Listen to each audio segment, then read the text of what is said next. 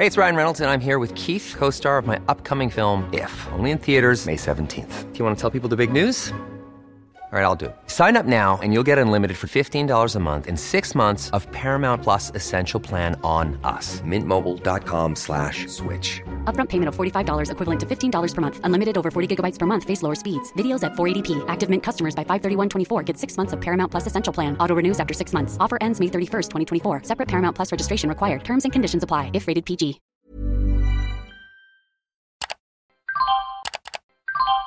Euh, Greg, tu peux lâcher ton ordi, s'il te plaît On enregistre le podcast là. Tu sais l'envers du décor. Attends, deux secondes. Deux secondes. J'ai pas fini mes courses en ligne, il me manque juste deux, trois trucs. Ah, toi, tu fais tes courses en ligne? Bah ouais, non mais franchement, j'ai pas besoin d'aller dans les magasins, je trouve ça génial. Ouais, mais attends, toi, tu fais tes courses en bio, non? Alors déjà, il y a du bio en ligne, et puis euh, non, tu sais, moi je fais pas mes courses en bio, euh, c'est beaucoup trop cher, franchement. Ouais, ça, c'est vrai que c'est super cher. hein. Mais pour la santé, c'est quand même vachement mieux, du coup, moi, j'y vais quand même. Non mais c'est sûr, hein, c'est vachement plus, plus vrai quoi. Tu vois, mes abricots, faut que je les mange dans les 24 heures, sinon ils pourrissent. C'est bien la preuve qu'ils sont vivants, qu'il y a des trucs dedans qui me font du bien. Bah voilà, ouais, c'est ça, tu vois. Moi, ma fille, elle mange que des fruits bio, et honnêtement, elle pourrait exploser euh, n'importe quel gamin, même de deux fois son âge, ça, j'en suis sûr. Et je pense que c'est lié, tu vois. Ça et les entraînements de kung-fu. N'exagère pas non plus, Mathieu. C'est normal de vouloir acheter le meilleur pour ta fille, mais le bio, ça peut être quand même vraiment dégueu pour la Ça santé. m'étonne vraiment ce que tu dis là, Pauline, quand même. Moi j'ai toujours entendu dire que manger bio c'était cher, mais au moins euh, ça valait le coup quoi. Bah voilà, c'est ça. Moi, j'ai du mal à croire aussi que le bio puisse être euh, mauvais, quoi. Eh, vous savez quoi, pour vérifier, je vous propose de lancer un nouvel épisode de L'envers du décor. Ouais.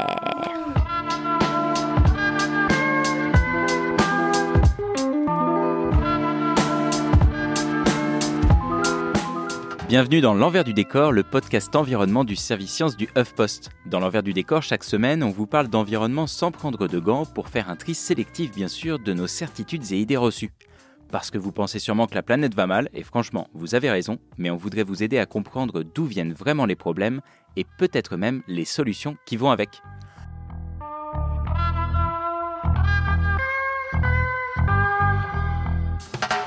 Moi, c'est Grégory Rosière, journaliste scientifique qui arrive à faire manger des légumes à mon fils, qu'ils soient bio ou conventionnels, j'ai de la chance. Moi, c'est Pauline Bro, jeune journaliste qui ne gagne pas encore assez pour manger bio. Bien tenté la demande d'augmentation.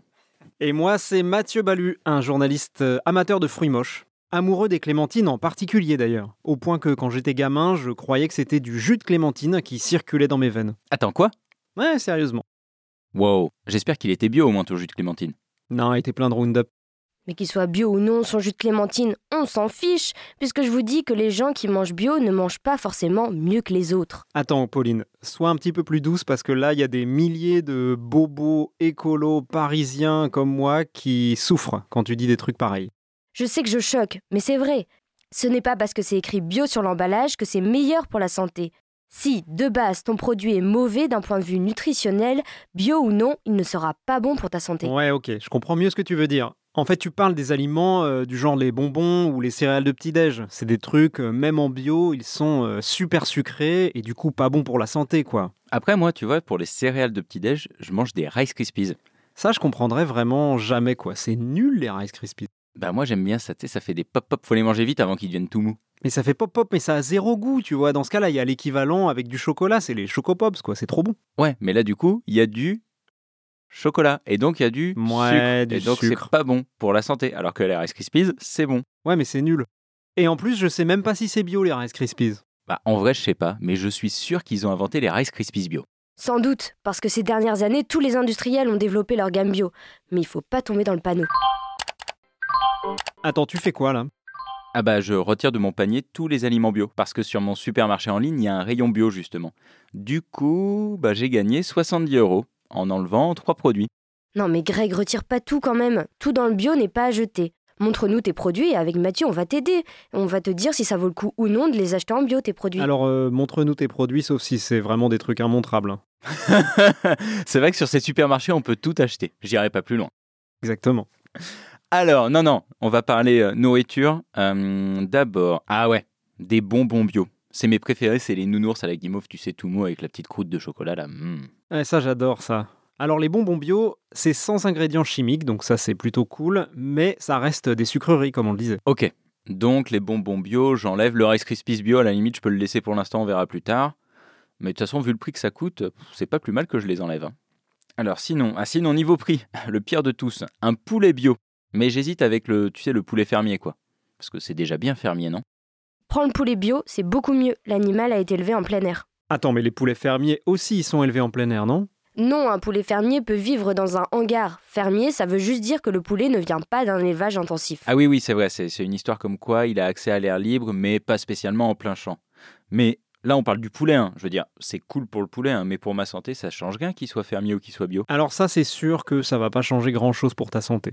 Simplement, avec le bio, bah, t'es sûr que ton poulet, lui, de son côté, il a mangé des céréales bio. Ok, donc c'est mieux pour le poulet, en plus il est en meilleure forme, donc il est sûrement meilleur, et je suis sûr de pas manger de soja avec plein d'OGM. Bon allez, dans le doute, je vais le prendre bio, alors tant pis pour le portefeuille. C'est une bonne décision. Donc le poulet, ça c'est fait. Ok, maintenant, ah voilà, il me restait des fruits et des légumes. Par exemple, mes pommes golden. Est-ce que je dois les acheter bio? Bah déjà, achète pas des golden. C'est vraiment les plus nuls des pommes. C'est vrai, moi je suis un peu nul en pommes. Alors moi, depuis que j'ai le marché là à côté de chez moi, où je vais parce que ma fille me réveille très très tôt le matin, j'achète des Jona Gold. J-O-N-A-G-O-L-D, c'est rouge. C'est trop bon. C'est hyper sucré. C'est très bizarre. Je pense que c'est, euh, il y a eu des trucs qui se sont passés avec ces C'est pommes. pas bio ça. Bah pourtant si. Enfin tu Ah ouais vois, mon marchand, il, il a l'air tout ce qu'il y a de plus bio quoi. Ah ouais, il a l'air bio. Ah oui, non mais moi aussi, mon marchand, il a là, tu sais, c'est un truc agriculture raisonnée. Je sais pas du tout ce que ça veut dire, mais les produits sont bons. Mais Ouais, je sais pas si c'est bio, tu vois. Ouais, et puis tu vois quand je lui achète des carottes, elles sont dégueulasses, elles sont pleines de terre. C'est bien la preuve. Tu les laves, exactement, c'est pareil pour moi, quoi. Mais du coup, ça répond pas vraiment à ma question sur les pommes, est-ce qu'il faut les acheter bio? Parce que là, nous, on sait pas trop ce qu'on achète, quoi. Alors on va peut-être se tourner vers Pauline. Bah oui, les pommes, faut les acheter bio, encore plus que pour la viande, parce que contrairement au conventionnel, les fruits et légumes bio poussent sans pesticides ni intrants. Alors là, c'est intéressant parce qu'il y a une vraie conséquence. En fait, tu as autant de vitamines et de micronutriments dans 3 fruits ou légumes bio que dans 5 fruits ou légumes conventionnels. Et ça, c'est d'après une étude tout à fait sérieuse de l'université de Newcastle. Donc attends, ce que ça veut dire, c'est que quand un fruit ou un légume est bio, et donc il a pas de pesticides, eh bien il contient plus de vitamines? Exactement. Bon, d'accord.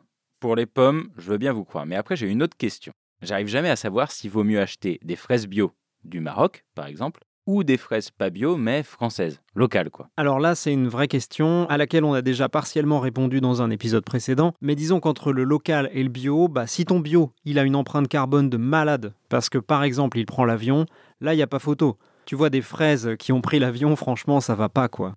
Ouais, mais imagine c'est par bateau. Non, mais vraiment, les fraises, ça prend surtout le fret aérien. Perso, moi, du coup, je préfère ne pas acheter de fraises du tout. Ok, bah merci Pauline, donc on va juste pas acheter de fraises en fait. L'avenir est riant quoi. Non, mais c'est vrai, je comprends pas pourquoi les gens s'obstinent à acheter des fraises. À chaque fois, on est déçus, elles sont trop mûres et pas sucrées. Non, bah non. Là, je suis pas d'accord en fait, parce que les fraises, tu vois, du genre euh, fraises des bois, c'est absolument magnifique. Ou même les gariguettes d'ailleurs. Par contre, c'est vrai qu'après, euh, il y a les grosses fraises en mode navet, ça c'est un peu naze quoi. C'est les maras des bois qu'on dit, je crois. La vraie, le, le truc du summum. Mais moi, les fraises navets, euh, ça m'arrive d'en acheter bah, justement dans mon petit euh, maraîcher agriculture euh, raisonné. Des fraises qui viennent du Maroc, donc euh, je pensais que c'était en, bateau, mais finalement c'est en avion. Donc euh, là, tu vois, je vais plus le faire. Mais en tout cas, j'en achetais et je faisais du coulis de fraises. Il y a les fraises de Plougastel qui sont très bonnes aussi. Ah, mais donc t'aimes Donc bien tu les manges les fraises fraises. Non, mais t'es incroyable Non, mais oui, mais je mange pas des fraises, mais elles sont très bonnes. Mais c'est que quand je vais en Bretagne. D'accord, mais est-ce qu'elles sont jolies? Parce que moi, les fraises, j'ai envie qu'elles soient bien luisantes et tout et machin. Alors tu vois, ça c'est une erreur, Greg. Moi, je suis hyper favorable aux fruits moches, justement. Tu vois, le marché à côté de chez moi, par exemple, il a des conférences, en ce moment des poires conférences, à 2 balles 20 le kilo. Donc si vous achetez vos fruits, vous savez que c'est vraiment pas cher. C'est juste hyper bon, elles sont hyper sucrées, elles sont méga bonnes, mais elles sont vachement courbées. Et à mon avis, c'est même des poires qui passent pas le test du supermarché. Vous savez, quand vous allez au supermarché, vous remarquez que tous les fruits et légumes se ressemblent énormément. C'est parce qu'il y a un taux de refus énorme. Si votre poire elle est trop courbe ou votre banane pas assez courbe, hop, ça va pas au supermarché. Donc, achetez des fruits moches. Mais du coup, tu dois galérer à les éplucher, tes poires, non? Oui, mais les poires, tu les épluches pas, tu vois, tu les prends par le bout comme ça, un peu comme euh, une cuisse de poulet, quoi, et tu mords dedans.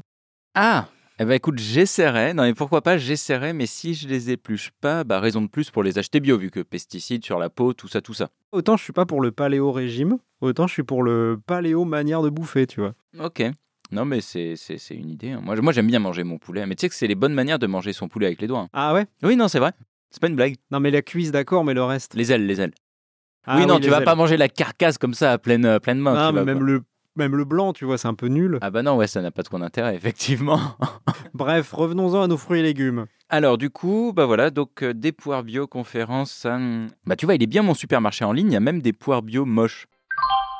Bon, du coup, pour les fruits et légumes, on est sûr que le bio c'est vraiment meilleur pour la santé là, parce que c'est pas trop clair tout ça quand même. On ne peut pas dire qu'ils sont meilleurs pour la santé, mais en tout cas, ils sont moins contaminés. En Europe, un tiers des fruits sont aujourd'hui contaminés par des pesticides. Ah ouais, un tiers c'est quand même beaucoup quoi. Ouais, c'est énorme. Et certaines catégories de fruits et légumes sont plus ou moins contaminés. Alors, dans les catégories les plus contaminées, je suis sûr qu'il y a les agrumes. Ouais. Yes Chacun ses victoires, hein, franchement. Bah, on n'a pas fait de quiz depuis longtemps, qu'est-ce que tu veux que je te dise euh? Pour les agrumes, le taux de contamination varie selon les études, mais on peut dire qu'entre 50 et 75% des citrons et oranges sont contaminés. Ah ouais, donc ça, ça veut dire que euh, sur plus de la moitié des citrons, il reste des résidus de pesticides en gros.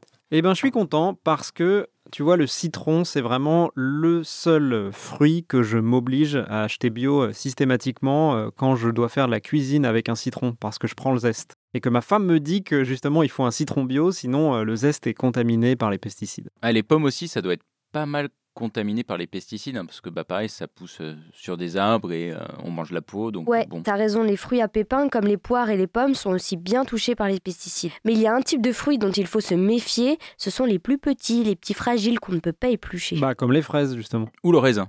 Ah ouais, le raisin, bingo. Parce que le raisin, il bat tous les records, on peut trouver 26 pesticides différents sur le raisin. Ah ouais, d'accord. Donc le raisin, si tu flippes un peu des pesticides, faut vraiment l'acheter bio, quoi. Oui, vraiment. D'ailleurs, petite anecdote, j'habitais près des vignes enfants et dès que le tracteur arrivait pour épandre les pesticides, ma mère criait épandage Et avec ma sœur, on devait vite revenir à l'intérieur de la maison pour se cacher et se protéger des pesticides. Et je voudrais juste savoir si t'as un genre de réflexe pavlovien maintenant quand on épandage. Est-ce que t'as envie de te cacher sous la table ou- Est-ce que je me cache? Non, non, non, peut-être pas. Épandage Non, elle s'est pas cachée. Tu sais que t'as le droit de nous faire un procès pour cette blague. Ah bon? Et là, pour le coup, euh, l'épandage des pesticides localement sur les populations locales, euh, clairement, on sait que c'est vraiment pas bien. À l'inverse, encore une fois, de l'impact, comme on va le dire, des pesticides au global sur la santé.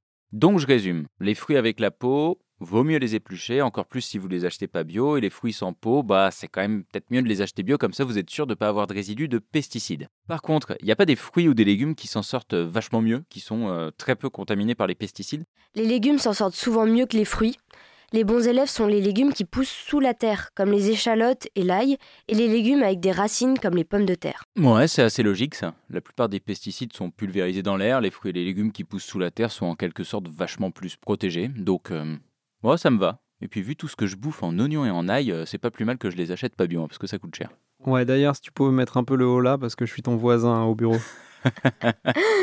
Donc on peut dire que les fruits et légumes qui poussent sur terre ont plus de chances d'être contaminés que ceux qui poussent sous terre. En revanche, c'est difficile de déterminer quel est le fruit ou le légume le plus contaminé par les pesticides. Plusieurs organismes ont fait leur classement, certains mettent le raisin en premier, d'autres les cerises, les mûres, les pamplemousses ou les oranges. Une chose est sûre, si vous le pouvez, c'est mieux de les acheter bio. Je vais donc laisser les fruits et légumes dans mon panier. Petit update pour l'instant dans ma liste de courses, j'ai donc bah, un poulet et des fruits et légumes. Je sais pas comment je vais faire 5 repas sans que mon fils se lasse moi. Il va se laisser mourir de faim. Je me dis que c'est pas plus mal. Ton fils, il mangera peut-être peu, mais au moins, il mangera bio. Mais toi, t'es d'une cruauté pendant cet C'est épisode, horrible. Pauline, hein.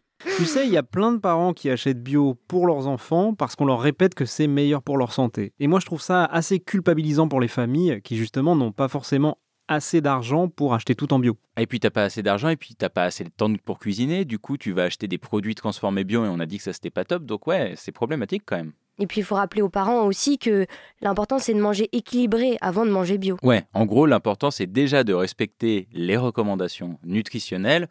Et ensuite, si vous pouvez vous le permettre, manger bio, c'est quand même un plus. Comme ça, vous évitez de possibles risques théoriques sur votre santé. Comme on le disait tout à l'heure, pour les fruits et les légumes, il y a cette histoire de nutriments qui fait que c'est mieux de prendre un fruit ou un légume bio que en agriculture conventionnelle. Par contre, les scientifiques ne peuvent pas affirmer que manger bio sur le long terme, ça a vraiment des bénéfices pour la santé. Pour l'instant, ça fait débat. Oui, il y a beaucoup d'études qui ont essayé de voir si le bio réduisait les chances d'attraper une maladie, comme un cancer par exemple. Bah, sauf qu'il y a encore beaucoup trop de biais dans ces études scientifiques. Les enquêtes sont faites sur des panels de personnes qui mangent bio et qui ont en même temps un mode de vie euh, ultra sain. Du coup, on peut pas vraiment savoir si c'est euh, le sport, leur vie euh, en général assez saine ou le fait qu'ils mangent plus de fruits et légumes bio qui les rend en meilleure santé. Oui, et comme on le disait au début du podcast, un produit hyper transformé type céréales ou bonbons, même bio, c'est gras, c'est sucré, c'est vraiment pas bon pour la santé. Mais alors attends, si on peut pas prouver que le bio c'est meilleur pour la santé, je vais peut-être pas continuer à me ruiner. J'arrête d'acheter bio, à part, euh, bon, peut-être pour les fruits et les légumes pour être sûr, quoi. Ouais, mais attends. Enfin, bien sûr, hein, il y a la santé et tout ça, mais tu serais pas en train d'oublier une petite thématique là? Quoi? Il s'appelle comment notre podcast en fait? Bah, l'envers du décor, le podcast qui parle d'environnement sans prendre de gants. Du coup, je vois pas du tout le rapport avec mon poulet bio. Bah Greg, le bio c'est pas seulement pour ta santé, mais aussi pour l'environnement, le climat, la biodiversité. Bah oui, Greg. D'ailleurs, en parlant de biodiversité, ce mot vient du latin bios, qui veut dire la vie, et de diversus, qui veut dire divers. Diversus. Dit versus. Ah, donc vous avez connu des Romains de l'Antiquité, vous, c'est cool. Mais non, mais il y a vraiment des gens qui lisent des livres en latin. hein. Enfin, c'est c'est vraiment une langue encore vivante. hein. Non, et on sait pas comment les gens prononçaient les langues à l'époque. Mais ça te saoule pas les gens qui disent par exemple Aléa Jacta Est C'est hyper. Ça me Vraiment. saoule pas du tout, et j'ai fait du latin jusqu'en terminale, moi. Bref, si vous arrêtiez de m'interrompre, vous sauriez que la biodiversité, c'est donc la richesse des espèces vivantes de cette terre. Peut-être qu'il y a d'autres raisons de choisir du bio que ta santé à toi. Alors, vous êtes bien gentil avec votre condescendance d'essayer de me critiquer comme ça, mais en fait, pour cultiver des champs bio, sans pesticides, sans mauvaises herbes, on fait comment? Eh ben, on laboure. Et je vous rappelle quand même que le labour, bah, ça maltraite bien comme il faut la biodiversité, et notamment ces pauvres petits vers de terre. Oh, les petits vers de terre. Et puis il n'y a pas que ça, hein. le labour, ça détruit aussi euh, des champignons essentiels pour nourrir le sol. Le labour des sols, il tue parfois même plus de bestioles que les pesticides. Ça veut pas dire que les pesticides n'ont pas d'impact, encore une fois, hein, juste que l'alternative bio traditionnelle aujourd'hui, c'est pas top. Un microbiologiste des sols, Lionel Rangeard, a d'ailleurs dit un truc très beau et imagé à ce propos. Vous mourrez beaucoup plus vite si votre maison s'écroule sur vous que si on vous empoisonne de façon chronique au robinet. Mais dans les deux cas, vous mourrez. Ah, c'est hyper joyeux cette citation. Sympa, ouais. Non mais ça me déprime de me dire que même avec une agriculture biologique, à cause du labour, les bestioles du sol vont mourir, puis ce sera le sol, puis l'humanité tout entière va s'effondrer. Ouais, attends, tu vas peut-être un peu loin là, non? Mais du coup, si le labour c'est dégueulasse pour la biodiversité, je me dis, est-ce qu'il faudrait peut-être pas mieux que j'achète des oursons à la guimauve plutôt que des fruits et légumes Tu vois que j'arrête de bouffer des fruits quoi en fait. hein. Alors là, mon cher Greg, je sais pas comment dire ça, mais ça me semble, attends, comment le prononcer avec subtilité Euh, Un peu con. Bah ouais, mais moi je suis perdu franchement. Enfin tu vois, j'ai l'impression que bio ou pas, on fonce dans le mur parce que l'agriculture, ça détruit les sols, ça détruit la biodiversité, et quoi qu'il arrive, c'est pas bien. Oui, on se prend le mur là. Je suis restée plus d'une heure avec un scientifique du GIEC, Rachid Emrabé, spécialiste des agricultures durables, et ça m'a déprimée. En gros, il m'a dit que si on continue à détruire nos sols, notre système agricole va pas tenir très longtemps. Bah voilà, moi je suis du même avis que le scientifique du GIEC. Mais quel faillot. Bah non, mais c'est vrai quoi. L'agriculture intensive, elle a déjà détruit entre 20 et 40% de nos sols. Si on continue comme ça, tous les sols vont devenir infertiles. Et le pire, c'est qu'il va falloir nourrir 9,5 milliards d'humains en 2050. Et ça, déjà avec l'agriculture conventionnelle, ça va être compliqué, mais avec l'agriculture bio et le labour qui détruit les sols et qui baisse les rendements, je vois pas comment c'est possible. Et c'est là tout le paradoxe. Il va falloir nourrir de plus en plus de bouches alors qu'on a de moins en moins de sols disponibles. Non mais... Alors je m'énerve beaucoup pendant ce podcast. Ça, c'est pas un paradoxe, Pauline. Ça, c'est une impasse, ok? On n'a pas le choix, il faut les sauver les sols. Il n'y a rien de paradoxal là-dedans. Mais du coup, si c'est une impasse, c'est qu'on peut pas les sauver. Voilà, exactement, c'est une impasse si on continue à suivre le même chemin. Tu vois, le concept d'impasse, Google Maps, hop, il faut choisir un itinéraire bis. C'est pas vraiment une impasse, c'est plus on a un précipice à franchir quoi. Ok, je crois qu'on est allé au bout de cette métaphore. Non mais attends, attends. Les pesticides, c'est mal. Mais le bio, c'est mal aussi parce qu'on laboure. Du coup, est-ce que c'est pas possible d'avoir une agriculture durable, donc pas blindée de pesticides, mais en même temps qui limite au maximum le labour? Non mais là, tu demandes le beurre et l'argent du beurre, c'est pas possible ça. Bah si, il y a un espoir. Selon Rachid Emrabé du GIEC, il a quand même travaillé 32 ans sur la question, alors je lui fais confiance. Le Graal pour nos sols, c'est une agriculture bio, sans pesticides, mais surtout intercalaire. Intercalaire, ah genre, euh, ça veut dire que les agriculteurs, ils vont prendre des classeurs, ils vont mettre des intercalaires dedans et tout? Voilà, c'est ça, avec différentes couleurs quoi. Pour se rappeler ce qu'ils font. Voilà, donc par exemple, euh, les sols, ça va être un intercalaire marron, euh, les plantes, un intercalaire vert. Et les fleurs, un intercalaire jaune. Vous êtes vraiment idiot. Mais attends, attends, attends, du coup. Euh, c'est pas ça, je suppose, non? Mais non, bien sûr que c'est pas ça. C'est quand tu intercales des plantes entre d'autres plantes. Et du coup, ça, ça fait qu'il n'y a pas besoin ni de pesticides, ni de labourer. Ouais, c'est ça. On fait pousser au moins deux cultures ensemble et au même endroit, et elles s'entraident.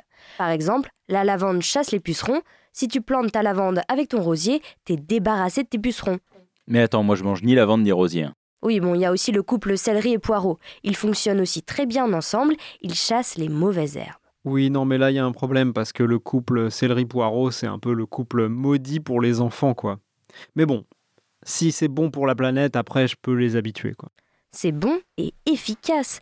En couple, certaines plantes font ce qu'on appelle du surrendement, c'est-à-dire qu'elles produisent beaucoup plus que si elles poussaient seules. C'est mignon. Mais du coup, ça suffit vraiment pour nourrir la planète? Comment on fait pour tous les enfants qui aiment ni le poireau ni le céleri? Moi perso, mon fils, il déteste. hein. Donc si tu me dis qu'il faut que j'achète du céleri et du poireau bio ou pas, il mangera pas. Ça, c'est clair. Honnêtement, moi, c'est pareil. hein. Non, bien sûr que non, ça sauvera pas la planète. Il y a plein de techniques agricoles à développer pour que petit à petit l'agriculture bio devienne de plus en plus durable. Alors en fait, ça, ça me rappelle un rapport d'il y a quelques années, je pense 5 ou 6 ans, de l'INRAE, qui se demandait comment on pouvait se passer du glyphosate.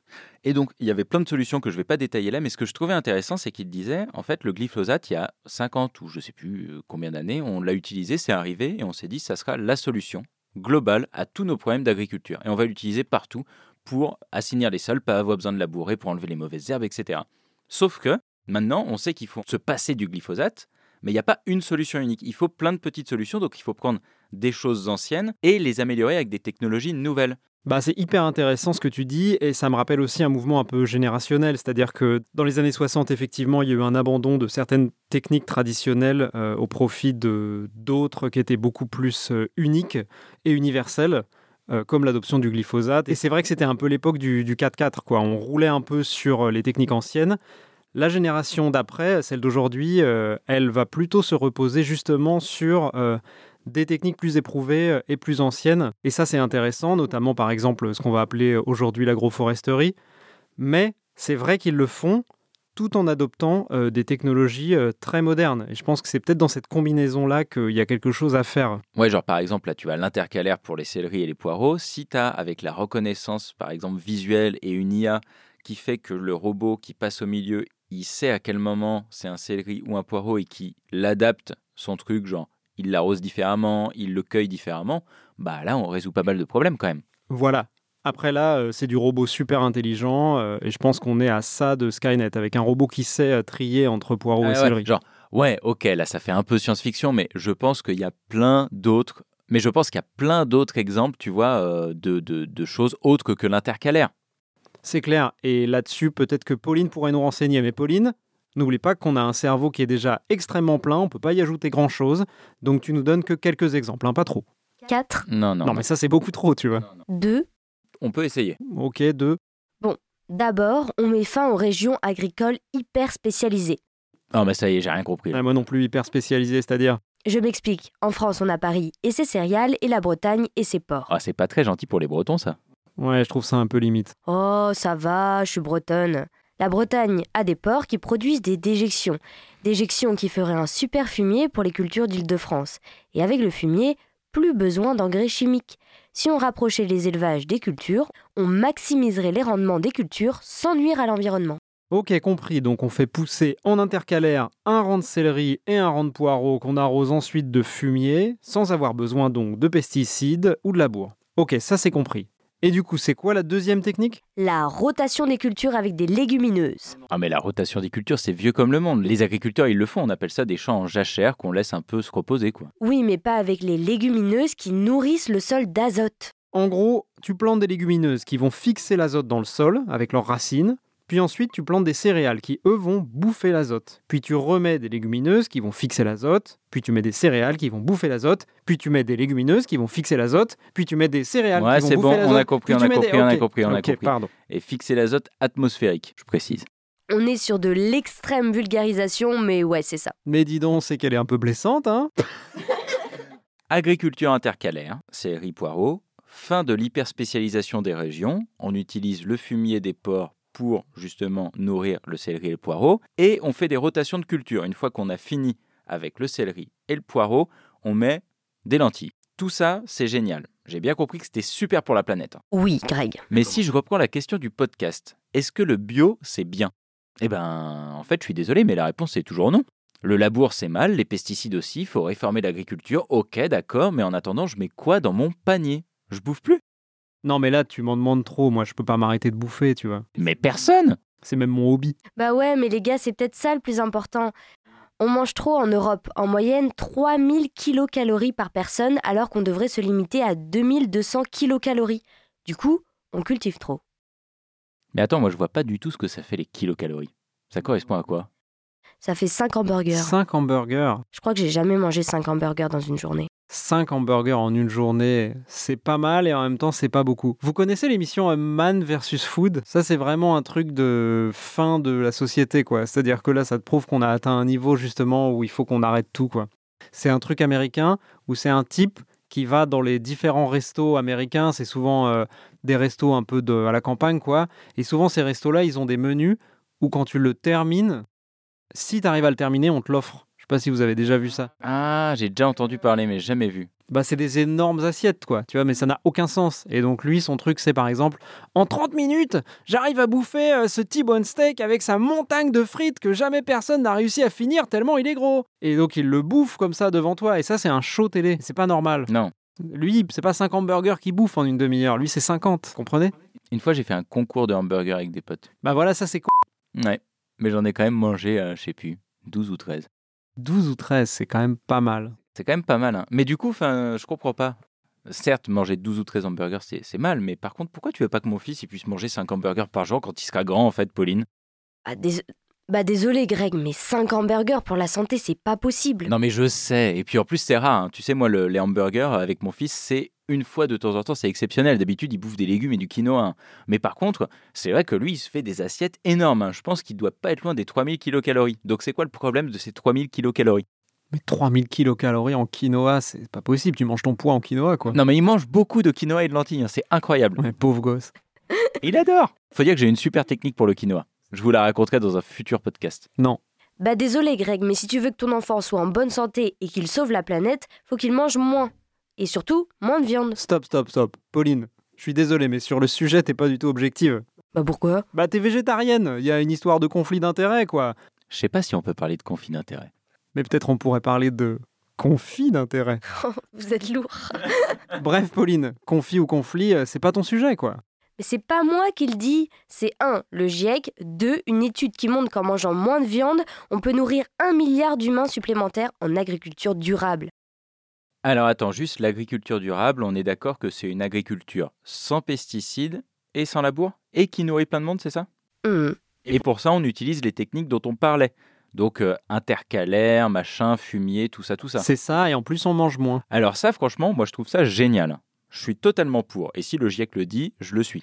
Et si Pauline le dit, je la suis encore plus. D'accord, mais t'avais pas des masses l'air de le suivre avec ton panier bio, là? C'est vrai que là, du coup, je sais pas trop comment faire en fait, parce que dans mon panier, euh, bah, qu'il soit bio ou pas, bah, c'est quand même pas top pour la planète en fait, de manger. Ouais, mais du coup, là, il manque un truc, là. Il nous faudrait un logo ou quelque chose avec lequel on puisse se repérer, quoi. Un logo euh, agriculture vraiment durable. Là, ça nous aiderait à faire nos emplettes. Ça t'aiderait, toi, à faire tes emplettes. Agriculture vraiment durable ou PPP, produit peu polluant. Ouais. Ou alors on pourrait appeler ça le CO2 score, qu'est-ce que vous en pensez? Ça existe déjà. Ça me parle aussi, ouais. Ah, je pensais vous avoir. Bah oui, c'est celui de la Convention citoyenne pour le climat qui a proposé ça pour 2024. Mais. Mais c'est pas le CO2 score pour l'alimentation. Ouais. Ouais. Sur le site du gouvernement, c'est écrit, je cite, La date de généralisation du CO2 score en 2024 semble prématurée. Ouais. Donc, c'est-à-dire qu'ils pensent pas étendre le CO2 score à l'alimentation tout de suite. C'est quand même un peu con quand on sait que c'est un quart des émissions de gaz à effet de serre de la planète, l'alimentation. Eh ben, vous savez quoi? On va le créer ce label. Voilà. Mais oui, mais super idée, Greg, super idée Hein, Pauline? Je suis un peu plus dubitative. Mais pourquoi? Bah oui, c'est une super idée, non? Bah, on a déjà du mal à faire un podcast par mois, alors créer un label, on n'y est pas. hein. Bah, il faut toujours avoir des espoirs et des rêves. C'est clair. Alors, en attendant que l'équipe de l'envers du décor crée le score carbone de l'alimentation, faites comme Greg et achetez au moins vos fruits et légumes en bio. Et pourquoi pas votre poulet pour qu'il soit un peu plus heureux, quoi. Et vous pouvez aussi retirer les nounours à la guimauve et au chocolat, bio ou non, de votre panier.